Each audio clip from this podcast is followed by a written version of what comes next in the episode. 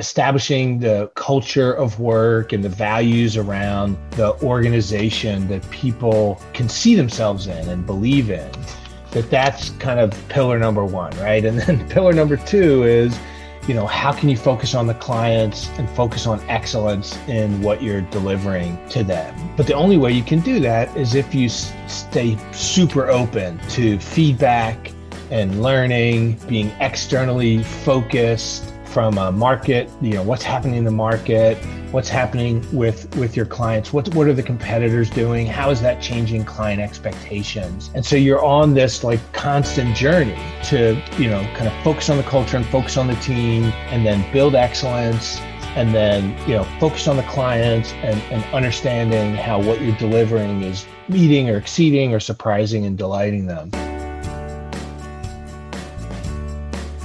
Welcome to Outliers Conversations with Unique Business Leaders. I'm Joseph Gelman. In today's episode, Michael Dunn, Chairman and CEO of Prophet.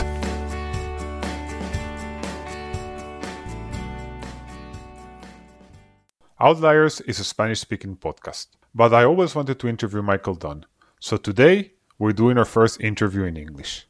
As Michael takes us through his life and business journey, you will understand why I firmly believe that he is one of the most inspiring business leaders out there. He will speak about his uprising and early years, his first adventure as an entrepreneur in the technology world in Silicon Valley, and a lot about prophet, a highly successful and unique company that he has built around the strong value systems in which he believes in. Let's meet Michael. Hi, Michael. Welcome to Outliers. Hey, Joseph. Thanks for having me. I really appreciate it. Uh, you know, it's very special for me because I know you very well and I really wanted to interview you. I'm very honored to be your first ever English interview. So, Michael, let's get into it. Tell us a bit about your uprising. Sure. No, um, I grew up in uh, Philadelphia, the Philadelphia area, the East Coast of the United States, in a big Irish Catholic family. Uh, my mother was one of eight. I had, oh God, 30 cousins on my mom's side. You know, the neighborhood that we were raised in was very blue collar. Uh, my mother put herself through uh, college after she had her children, her three children. I have a brother and a sister. All we're all like a year apart from each other. And my mother also uh, raised us kind of as a single mom. My dad was with us uh, but they weren't together after I was like four or five. So she really placed a high value on education, which was great. That was a really good thing for me to have as an anchor point. But, you know, I didn't really, you know, most of my extended family members worked in kind of blue collar jobs or, or, or you know, the, the women weren't working at all and you know the neighborhood I grew up in had a lot of uh, tradespeople and fire firemen and nurses, and so it was that that kind of an environment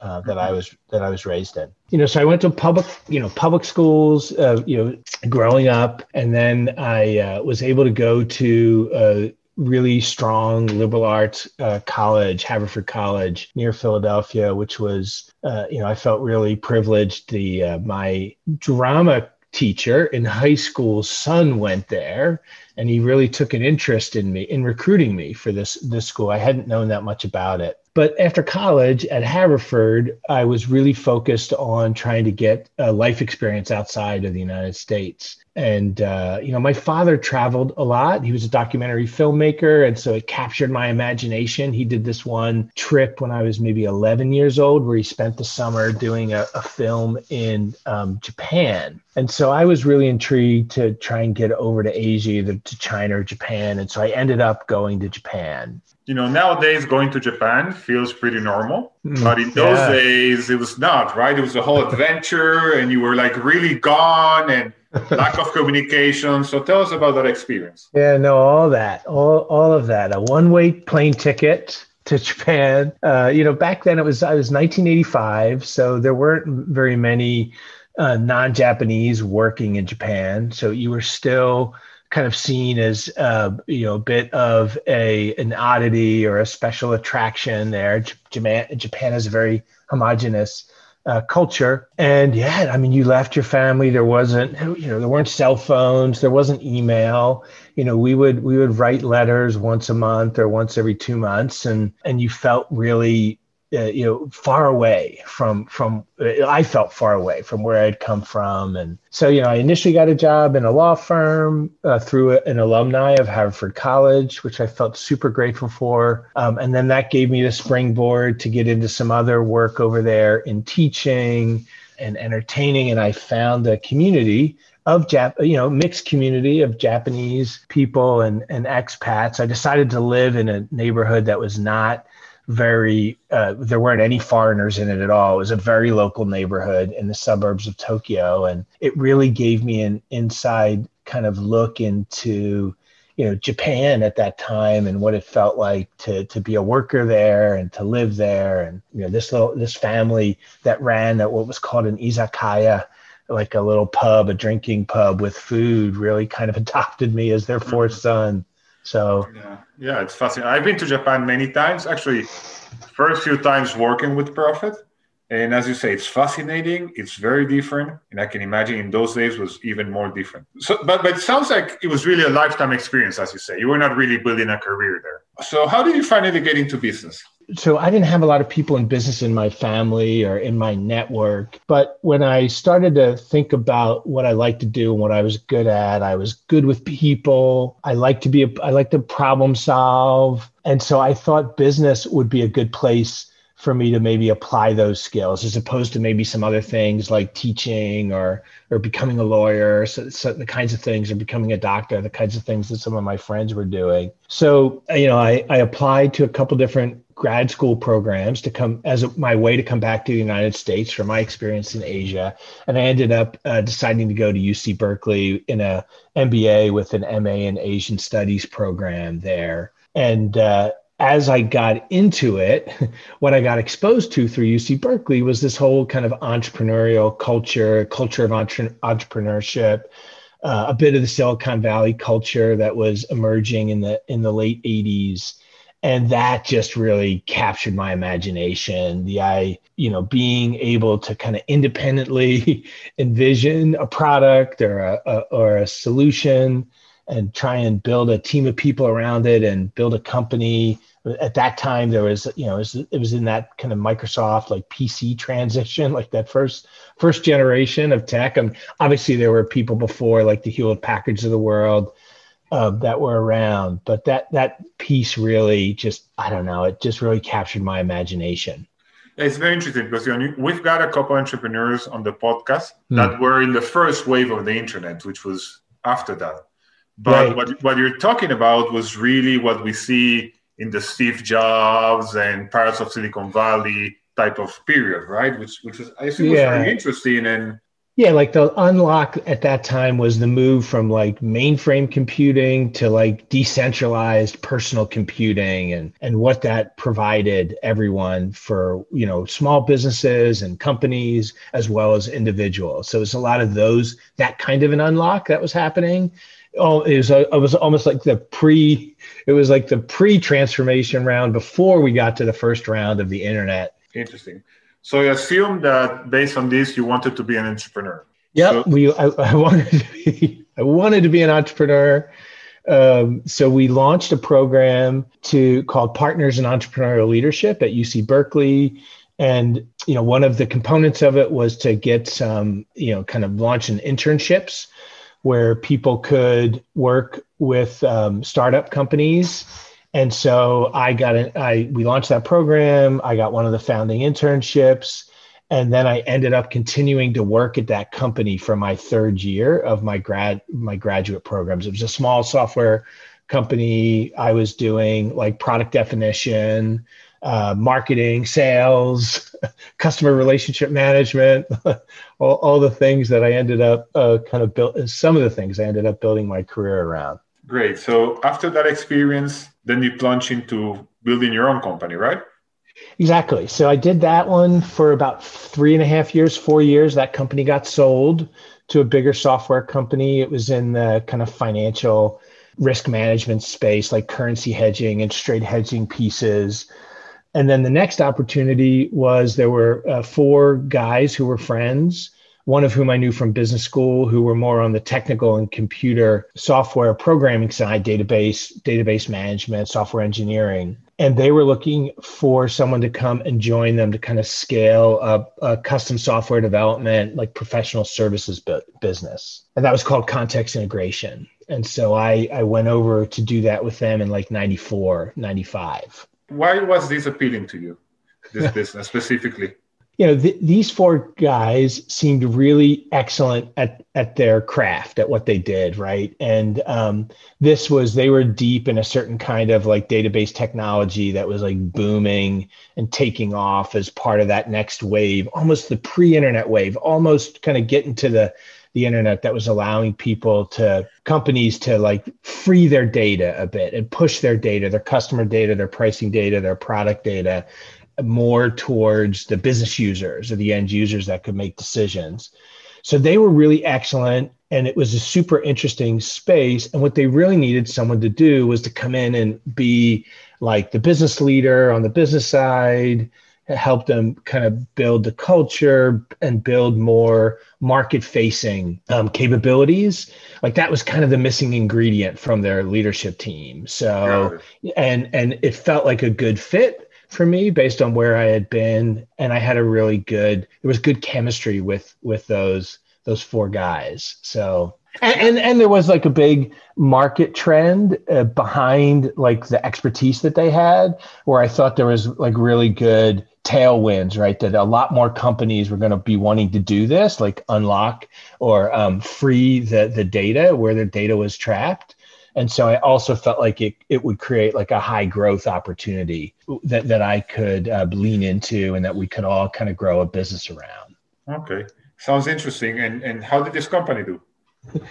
Company did fantastic. Uh, you know, we doubled the revenues every year that I was there. So we, you know, at that time we went from like 2 million to 4 million to 8 million to 16 million. My last year there, we were going from 16 million to to 30 30 plus million dollars in revenues you know went from uh, two offices to 10 offices across the united states we were just starting to think about going outside of the united states but we made a decision about uh, three the first three years we were bootstrapped uh, so we only used our own kind of growth capital to grow the business but we wanted to bring in some third party uh, uh, capital, ended up bringing in some venture capital because we thought it would help us, you know, maybe punch into the big leagues a bit and, and credentialize our business overall. And uh, we ended up syndicating an investment with two different VC firms. But that was really that what led to my, um, you know, my my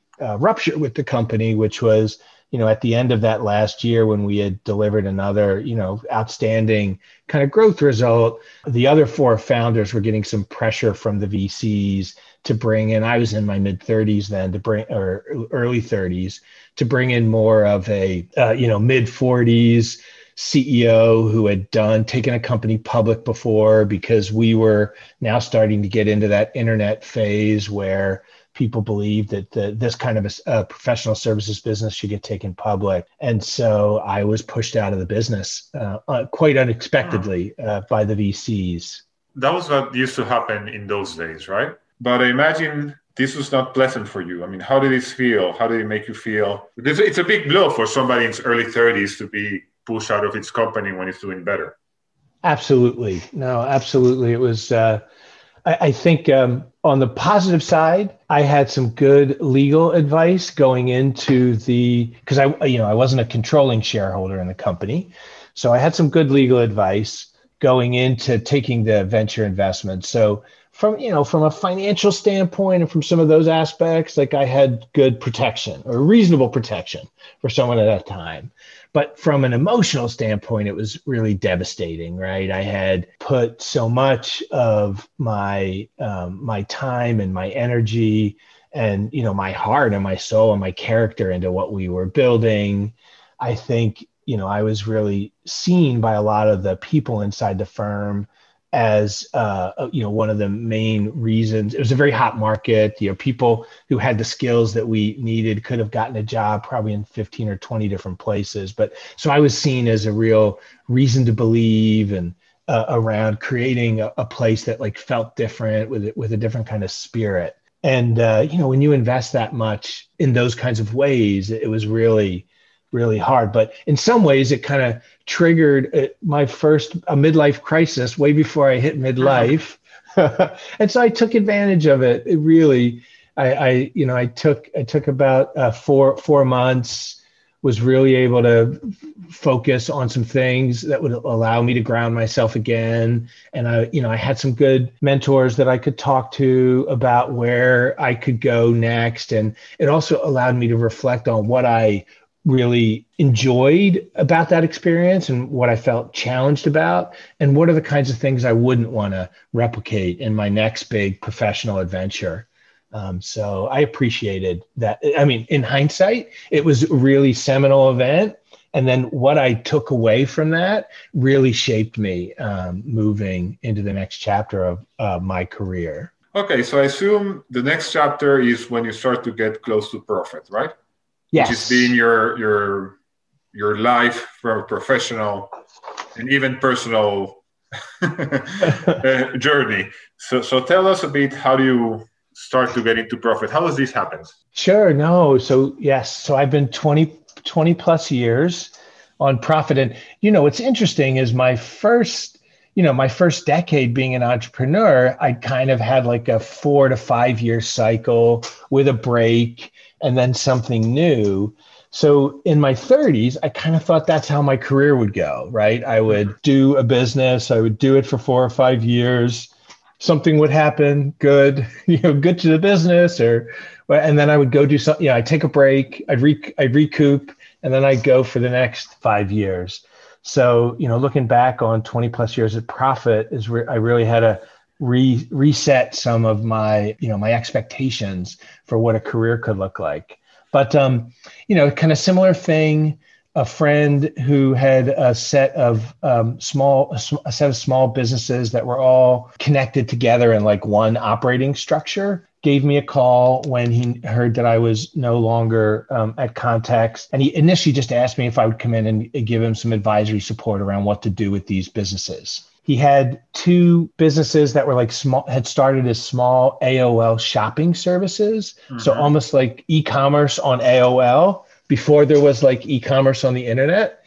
And he was just starting to invest to create web stores to go next to the AOL shopping stores and the AOL pl- platform. And he had a small technology and like call center uh, team that were supporting those two businesses, but that was set up in a different structure. And then he had this market research business that was doing a lot of mystery shopping work and financial services firms with one kind of consulting client where they were doing a little bit more marketing advisory work. Which was Prophet. So Prophet was really a market research firm. Yeah, it was called. It was called. The business was called Prophet Market Research. Actually, that that uh, that part of his business was called Prophet Market Research. So you know what I really did for him for the first 90 days was to help him think some of those issues through. Like, okay, these two shopping businesses should get spun out separately. We should position them as as like internet commerce plays. You should raise capital for them separately, get separate CEOs and leaders for those. And then he had a question of whether the market research business and the tech consulting business should go together. And so he ended up deciding we ended up deciding that they shouldn't uh, for for a couple different reasons. And so then he had prophet left really and he was trying to think about what he wanted to do with that initially he had asked me if i wanted to run that business and I, and I wasn't that interested and so then i went away. You know we did did, the work together i went away. But when I came back, we started to talk about um, an opportunity to combine the market research business with David Aaker's academic consultancy that he had. Both this uh, leader of that, that small group of businesses and I knew each other from UC Berkeley, and we both had David Aaker as a professor he was much more interested in brand and brand development issues.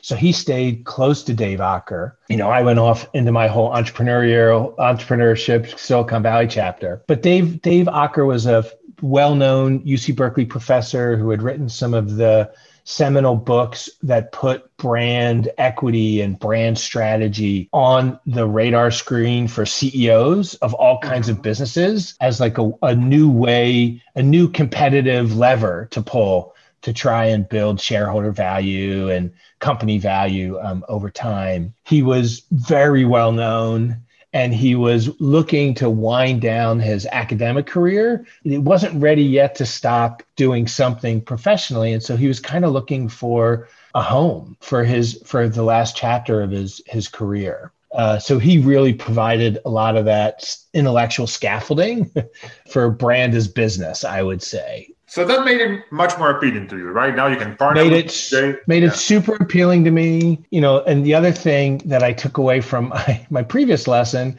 was I didn't want to be in a business with a lot of other founders.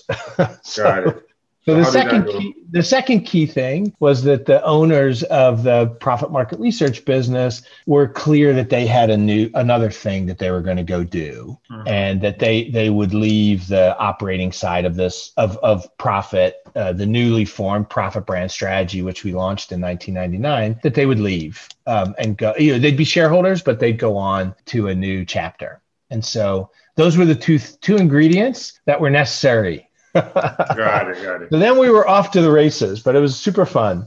Yeah. Uh, okay. So you're off to the races. So how do you get going?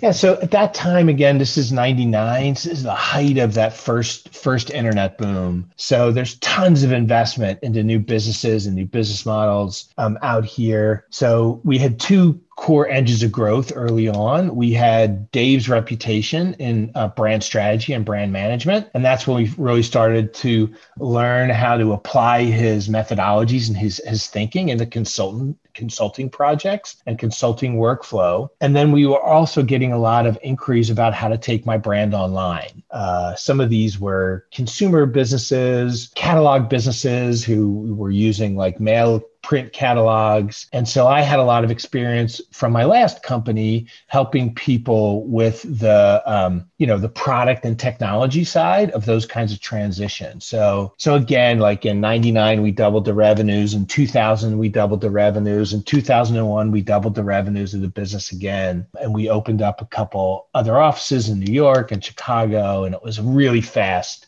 kind of growth, growth, growth track. I remember there were a few firms that really grew, you know, with the tailwind of the internet boom, right? And doing different type of services, uh, taking companies online. But then, you know, when the dot com bubble burst, a lot of these companies went down. Prophet did not go down; it's still around. But was this hard on you, especially as you were really vested into to the online business? Yep. Super good question, Joseph. That was our first kind of existential crisis, I would say, as a business overall. So we had just brought on, you know, 50 more people uh, who were, we, you know, were preparing for the growth rate to continue in 2001 and 2002. And we really had to pivot hard you know, about a third of our revenues at the time were from these early stage or mid stage startup companies all that revenue went away. Some of our revenue around taking brands online was with bigger larger uh, corporate clients who had done really well with their first generation e-commerce strategies so they were still willing to invest behind it but we got lucky with dave had just published a new book called brand leadership which had huge new content in it around brand portfolio management, brand, you know, kind of brand structure, brand and product architecture structure, and uh, global brand management. You know, we we had to do a big layoff. Uh, we laid off about a third of the workforce, and you know, we circled the wagons around the the players that remained and said, "Look, th- these are the opportunities that are in front of us. We need to find a way to to promote." And, and look for opportunities for kind of safe harbor clients that would have the ability to invest in a kind of global brand brand development agenda. And you know, again, Dave's book with his reputation got us into some really big kind of global brand client situations, you know, at places like UBS and um, you know visa and that is really what provided us like kind of the lifeblood to transition from the dot com uh, you know kind of economy to much more of a global kind of corporate client base that we then built the next chapter of prophet around. Okay, you got it. Before we go to the next chapter, I know you truly care about people and and everyone who works at a firm. So was it hard for you to lay off people in those days? How do you do it in a human way? How did, how did you cope with it? the day that I got, you know, kind of the evening that I got kind of pulled into the office by the VC and one of the founders at Context Integration was like my first big work crucible. The day that we had to orchestrate that that layoff was my kind of second big work crucible. I would say uh, it was hard to do it. It was hard to have to do it, uh, but we knew that there was no other way for the business to survive. We we had it, and so you know we tried to think about how we could do it in a human way and an empathetic way. Um, we tried to do it in a way that was you know fair, treated everyone with respect and dignity for the people that we had to kind of leave you know, we had individual conversations with everyone. We created space for people to process. But, you know, we were all in our 30s. It was a young company. Everyone was young. It was really emotionally hard. Uh, I think what made it a little bit easier for people to understand was the fact that it was happening everywhere at that time, particularly out in San Francisco and in New York. And I think the way that we were able to execute it as people started to experience this more broadly, right, in their social networks and in their communities, the way we executed it felt like it was on, you know, the the, the better end of the experience range of, of how a lot of people had to go after this. But super hard would, uh, you know, it makes me really focused on as we invest to build businesses you know how we can invest in a smart and agile way but also not get too far in front of our skis um, around around this kind of um, investment you know kind of an investment strategy so that you don't have to do things that feel uh, as so dramatic and disruptive both to the organization as well as to the individuals lives who are who are impacted. Yeah. And i have to say i don't think we've ever done laid off at prophet again, right? We have no, right? No, I mean, of course, there's people who leave because of performance, as it happens in every professional service firm, but this has never happened again. Let's move forward. So here I put a little bit of my anecdote. So when I joined, of course, for me, this is where the story starts. so, so I, I joined 2006, and I remember like a month before I joined. I mean, it was big. It was a whole team of people from Spain joining the firm, and I remember you invited me to to all hands call where all the firm was to celebrate the success of the of the year. And I remember, I clearly remember that year the company had built 28 million dollars, and everybody was so happy. It's been such a great year, growth great clients. Then when I left in 2017, I think we built something around 120, 130 million dollars, right? So, so that's a big, impressive growth. How does this happen? uh, yes. How does it happen? It's a great question. Uh, you know, I mean, I think what I felt like I've learned, and, and um, as I've grown as a as a leader, right, is in this kind of a business, a client services business, professional services business, right? If you focus on the team, the you know the quality of the people, the quality of their experience, kind of establishing the culture of work and the values around the organization that people can see themselves in and believe in, that that's kind of pillar number one, right? And then pillar number two is you know how can you focus on the clients and focus on excellence in what you're delivering to them um, over time right? And and i think the only way you can do that you know and over time can you surprise and delight?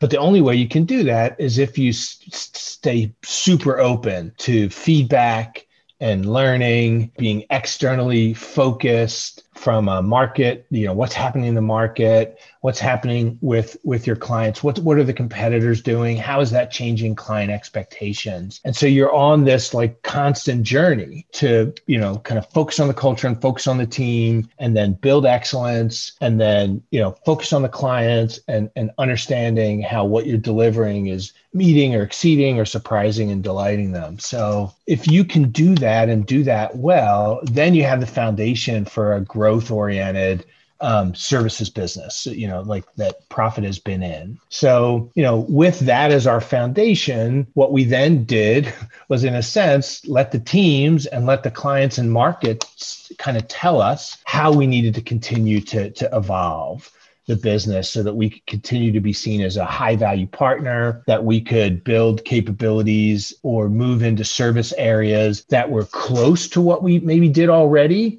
Um, where the clients needed help. Maybe they were not so satisfied with their, you know, the current ways that they were tackling those problems or the current partners they had to tackle those problems. You know, again, test and learn our way into these kind of growth growth areas. So like when you came in, I think that was our first the second chapter where we really wanted to focus on these chief marketing officers and these additional problems um, and opportunities that they had to deliver growth right one that was focused on innovation one that was focused on like design and creativity and experience and then another one that was focused on uh, you know analytics spend effectiveness like some of those questions on the like kind of cost side. Yeah. And so, you know, we had gotten some scale. So we were comfortable using our balance sheet to potentially do some small acquisitions to buy our way into some teams and some capabilities that could move us against that agenda. And we were also willing to continue to invest organically to bring in like strong creative leadership to build a design studio in New York. I,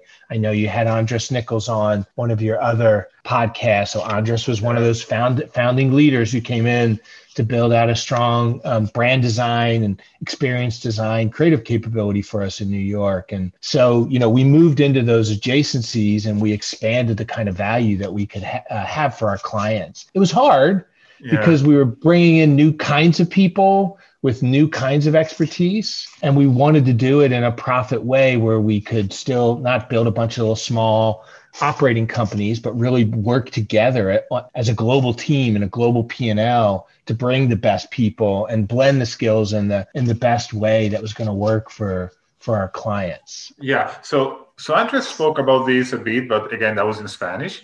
So, so, but have, I want to emphasize something. Prophet was um, was a company made of very bright people, but most of us were former consultants or you know very strong marketing executives, and we were basically doing strategy work. We were helping companies in the more strategic issues always with a brand and marketing lens, but like we didn't have any designers. Like, I don't know if you remember the first project I ever sold that project at Prophet. You know, we were hired to do all the strategy, and the client said, you know, go and pick Interbrand or Brand Union or whoever you want to do the design. And we were not doing that. So, in doing what you were mentioning, it was a fundamental shift in the company and it was not easy for people right to accept that and to embrace it. Exactly. It was a dramatic pivot because in some ways we had built the first decade or you know first eight years of the business in some ways being like the uncreative brand consultant right? We we yeah. were the consult we we our like challenger positioning at the time for the business was don't get distracted by all that creativity, the logos, the names of this. You need brand strategy that's like grafted into your business strategy and is tied to the way you make money. So all of a sudden, for us to then say, "Oh, we can do those creative things too," you know, we can we can help you build a you know design a logo or build a name or build a visual identity system. It was super hard uh, for people. But again, clients were telling us like, don't lose any of your strategic rigor and your smarts. But it'd be nice if we could work with one partner like you to also do the creative aspects of brand development. So you know i think we had by that time enough scale and good reasons to do it. But like you said it was a dramatic kind of shift for people who had been at the firm during that first first wave of growth. And, and yeah it's very interesting. It was it was. And then i assume the second wave came with the digitalization of businesses and and the need for you know being able to navigate this very confusing and fast-paced digital world right? Absolutely. Yeah i mean uh, you know 2010 2011 2012 we again had stepped through another real high growth phase for the business. You know we after the you know the financial crisis of 2008 we did really well through that leaning into some key client relationships. And then this move into these adjacencies really helped power us to really high growth rates in that in the next 3 to 4 years. But then what was starting to happen was all of the you know disruption was starting to happen to the market in terms of the digital channels that people were needing to um, kind of do their marketing and communications around uh, you know the emergence of all of these digital kind of experiences or experience opportunities and apps that people were now trying to provide um, customer service and support around or pre-sales pre-sales experiences around. And so all of that that was happening you know all that digital disruption that was happening was really impacting the core of the areas where we were helping our clients drive drive growth. So again that time the digital capabilities in the marketing space were seen a bit downstream from the strategy capabilities. So it was another kind of a hard swallow for some of the people who had grown up at Prophet. Like digital is like a execution tactic. Like it's not strategic. And so you know we had to make a invest a lot in the change management to get people to understand that these digital factors and forces and trends were reshaping the way businesses were going to get built and the way incumbents were going to need to respond to threats, competitive threats, and then the way they're marketing, their brand development, their product launch, their product commercialization or service commercialization efforts were going to have to happen. Okay, before we go to the next phase, could you tell us like a, uh, an interesting project from that first phase in which you know we did a lot of strategy and then we blended with design etc you know very brand driven. And then a digital project for the second phase. I'd say in that first phase so our two kind of two big easy to get kind of projects would be one was we envisioned a whole new disruptive entertainment and casino experience for, for Las Vegas. It's, it was called the Cosmopolitan, is what we ended up launching. And it was such a disruptive proposition for that market. And it was a really interesting situation because you know Deutsche Bank had funded the building of a building, and uh-huh. then with the when the financial crisis hit, they they um, you know developer went bankrupt the next developer went bankrupt and so deutsche bank kind of took the project over. And they hired an executive to in a sense try and reprogram the physical asset into something that they could sell and that would make money. And so we got to come in and really envision soup to nuts like what would a disruptive uh, entertain casino and entertainment experience in Las Vegas be that would target this new generation of consumers, millennials, that was much more that kind of broke the mold around what they could come to expect in terms of the quality of the food and entertainment and the social experience and how digitally connected it could be? And that was just kind of it was fantastic to be able to do that. It launched and was wildly successful. And I don't know if you, anyone gets a chance to head to Las Vegas, even uh, 10 years in, it's still a pretty magnificent uh, place to spend some time. Yeah, but, second... but, to, but to add to that, I would say not only we did all the strategic aspect that you mentioned, but I remember that our design team and our environmental experience team, they handed over the work to the architects for them to build it.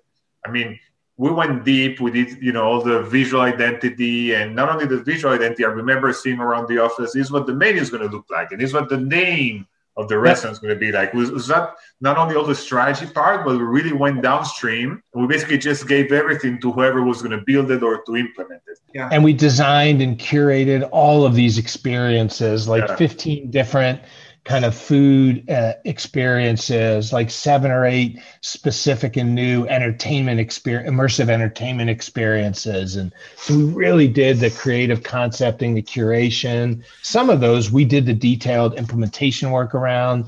Sometimes we were helping them hire the celebrity chefs or the the cure the creative curators who were then going to do um, more of the detailed detailed work, and then we would manage that whole process to get the detailed work done and implemented in on property right and experience so it's much more activation focused and much more maker focused than where we would have been you know five years before and the digital one yeah, I mean, I think you know probably one of our best cases. Again, it's kind of super well known in the U.S. was really the turnaround of the T-Mobile business. T-Mobile uh, here in the United States was the a subsidiary. Deutsche, Deutsche Telekom owned it. Owned it.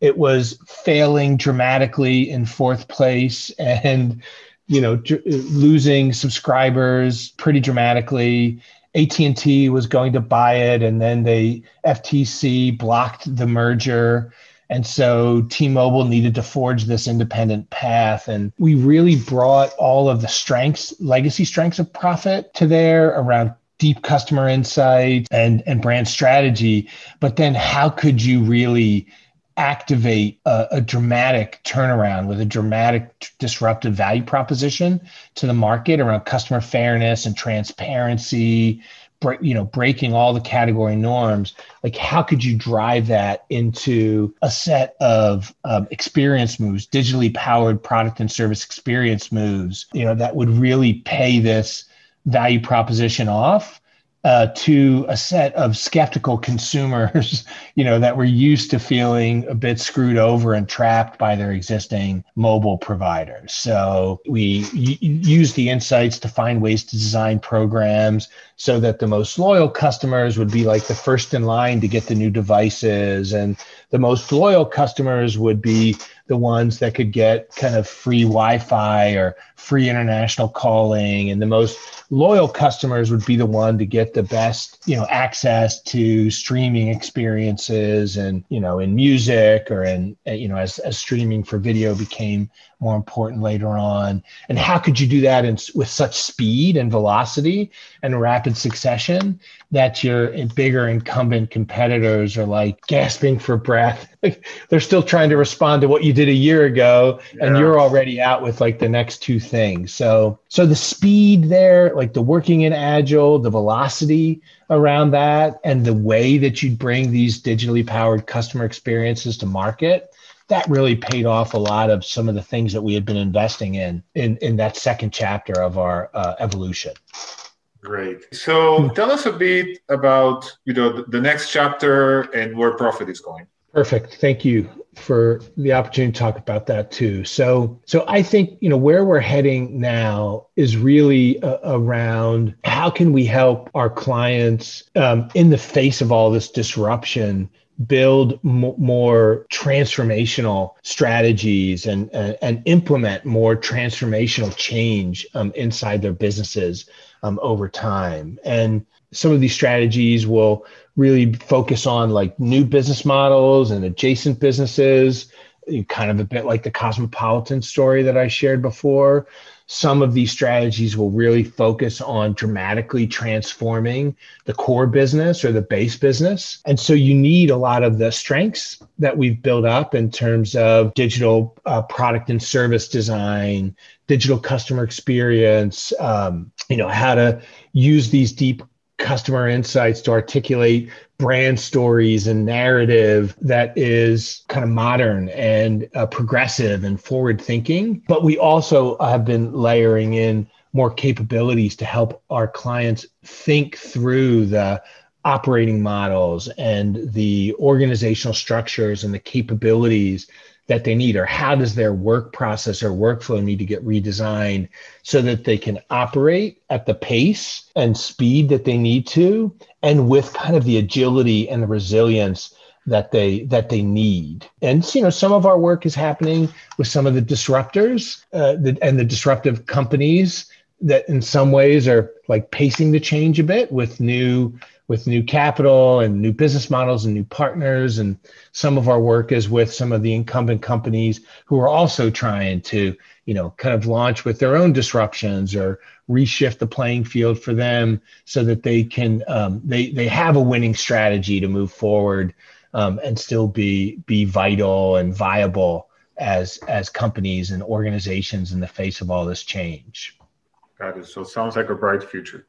Hey, before we close on Prophet, there's something very unique about Prophet I would like to, to speak about, which is the capital structure and the notion of the owner operator model. Yeah, no. So I, you know, my dosing of in Silicon Valley in the 90s, I think showed me the power of broad ownership, I think, in a business. And, you know, how can businesses be a force for good in terms of creating growth and development opportunities for people and teams. And as they grow and develop how can they get you know compensation advancements. And if the business is successful you know participate in the upside of growing a valuable business like by being equity owners right in a business overall. And so that's the philosophy we brought to Prophet. And you know the equity opportunities are kind of widely distributed. And you know all of us there wasn't so much founders equity in Prophet right? Most of us have had a, a buy into our position over time with our own capital but you know creating that kind of an opportunity and again kind of giving people lots of different ways to participate in becoming an equity owner i think it really drives in addition to what i believe in in terms of like fairness and participation it can really drive a sense of entrepreneurial spirit. It can uh, drive a sense of um, you know kind of a sense of conviction and accountability for people to really want to own and drive and lead the change that's necessary for the business to continue to kind of grow and thrive. And then for people to see, you know, the benefit of that after 10 years of work where what they invested in is now worth 10 times as much or 15 times as much or 20 times as much um, uh, to, to see some of that in terms of what it does for teammates and their families and you know, kind of what they can do more broadly if they want to be philanthropic or give back. And it's been it's been really powerful for us overall. Yeah, I would like to illustrate this because at Prophet, every time you get promoted, uh, you get options that you can execute over a period of time. So this is not only for the partners, these right. for the associates when they get hired, for the associates when they get promoted to senior associates, and on and on. So really, everyone at the company is a shareholder which is great and builds a strong sense of belonging and of commitment. Okay, so yeah, we've talked a lot about Prophet, but before I let you go, I would like to speak about some of our personal aspects because you know I know you have strong sensibility towards some social issues that not only you pursue in your personal life, but also are present in the firm. So we'd like to speak about that for, for a couple minutes. Sure. No, absolutely. So I think again, one of the key shifts for me when I went from context to Prophet had to do with my ability to live a professional life that was completely honest and transparent and open.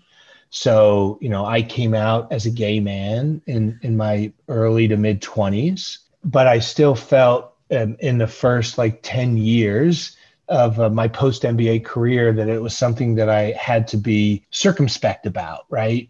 Yeah. And you know, I I had a lot of um, strengths. You know, I, I'm optimistic. I'm celebratory. like I have I have this positive energy, which is a strength.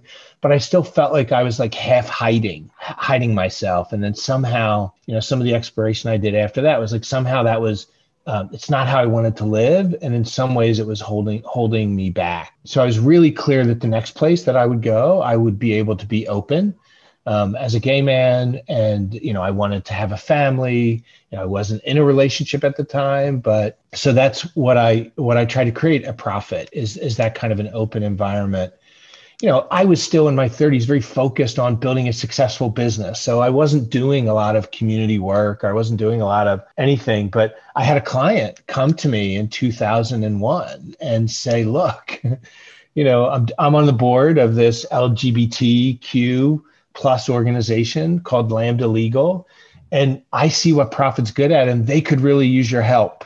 So that was really the first time I was asked to do a pro bono project directly from a from a client. But it really opened my eyes to the additional benefit that we could have as an organization like Prophet, where we could take our strengths and we could take our capabilities and you know to, to the extent that we had the capacity to do it we could point point those strengths and those capabilities at movements and causes and organizations and leaders and teams that we believed in so, you know, we've done that. That's become a core part of Prophet um, over time. And, you know, we've also been on our own journey around inclusion and equity at Prophet and, and DEI overall. But, you know, but my journey at Prophet, you know, where I've been able to focus in on civil rights for for lesbians and gays and education and some of the other issues I'm focused on around, you know, economic empowerment and the environment. I've been able to both through the wealth, I've been able to create a Prophet,